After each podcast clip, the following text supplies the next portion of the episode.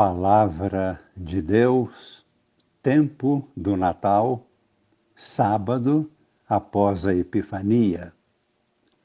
Amigos e irmãos, participantes da comunhão de vida nova em Cristo, com Maria em oração. Estamos concluindo hoje a meditação da primeira carta de São João. Tivemos todos esses dias momentos de profunda sabedoria a partir do coração deste discípulo e apóstolo que era chamado o discípulo amado. São João viveu um privilégio extraordinário. Além de conviver com Jesus como participante do grupo dos doze apóstolos, ouvindo e aprendendo todos os ensinamentos, ele teve também o grande privilégio de ser profundamente contemplativo. Por causa deste dom especial, São João via todas as pessoas, as coisas e os acontecimentos a partir de sua interioridade. Ou seja, a partir de sua interioridade pessoal, dele mesmo, e a partir da interioridade na prática da essência das coisas, não uma interioridade pessoal a essência das coisas. E tudo quanto ele contemplou também transmitiu em seus ensinamentos. Então nos perguntamos: o que estamos querendo dizer com essas afirmações? Queremos dizer que São João era capaz de ver o coração das pessoas. Ele era capaz de perceber o significado dos acontecimentos. Agora nos perguntamos: e as coisas materiais? Será que as coisas materiais tem interioridade?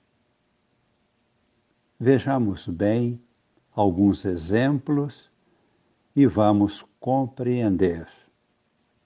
Tudo tem a sua essência. Primeiro exemplo. Nós, normalmente, percebemos uma luz e dizemos: esta luz é forte, é fraca, é intensa, é azul, é vermelha e assim por diante. Mas São João, estando em contato com a sua própria interioridade pessoal, ele viu uma luz. E o que ele descreve? Ele diz Deus é luz e nele não há treva alguma. Está na primeira carta, essa que estamos meditando, capítulo 1, versículo 5. Segundo exemplo, no início de seu evangelho, ele descreve, dizendo assim: no princípio era o Verbo, isto é, a palavra. E o Verbo era Deus. Tudo foi feito por meio dele. O que foi feito nele era a vida. E a vida era a luz dos homens. Estamos percebendo a sequência?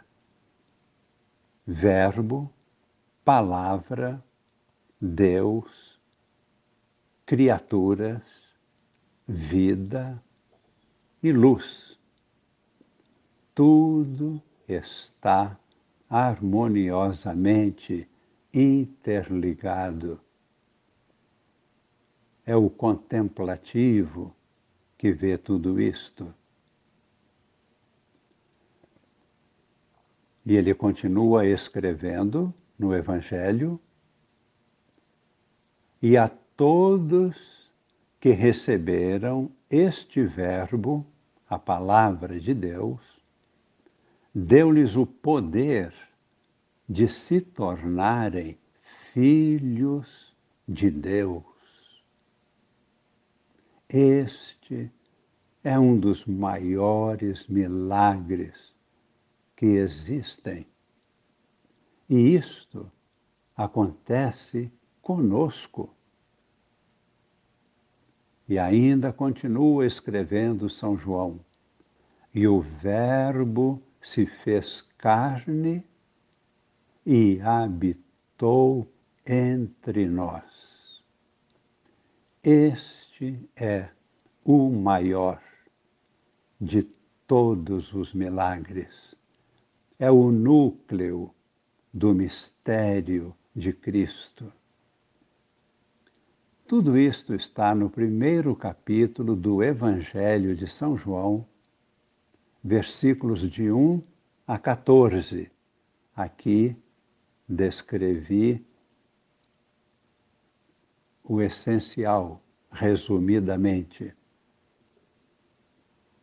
E agora estamos concluindo a leitura da primeira carta que ele escreveu e deixou para nós. Neste finalzinho da carta, São João volta a afirmar a importância fundamental da fé em Jesus Cristo e a coerência de vida do cristão autêntico. Fé e autenticidade de vida. Em segundo lugar, neste finalzinho da carta, ele escreve também sobre a importância da oração porque a oração nos traz a vida de Deus e alimenta a nossa vida. Em terceiro lugar, ele fala do pecado. Qual é o ensinamento sobre o pecado? São João afirma: o cristão não é aquele que não peca mais. Nós somos pecadores. Mas o cristão é aquele que vence o pecado. E o pecado não consegue matá-lo nunca mais. Existe um pecado que leva à morte mas existe um pecado que não leva à morte. São as fragilidades humanas, as limitações, as imperfeições. Quando uma pessoa é de Deus, como um bom cristão, Deus o protege e o maligno não o pode atingir. Lemos isto nos versículos de 16 a 19 deste capítulo 5.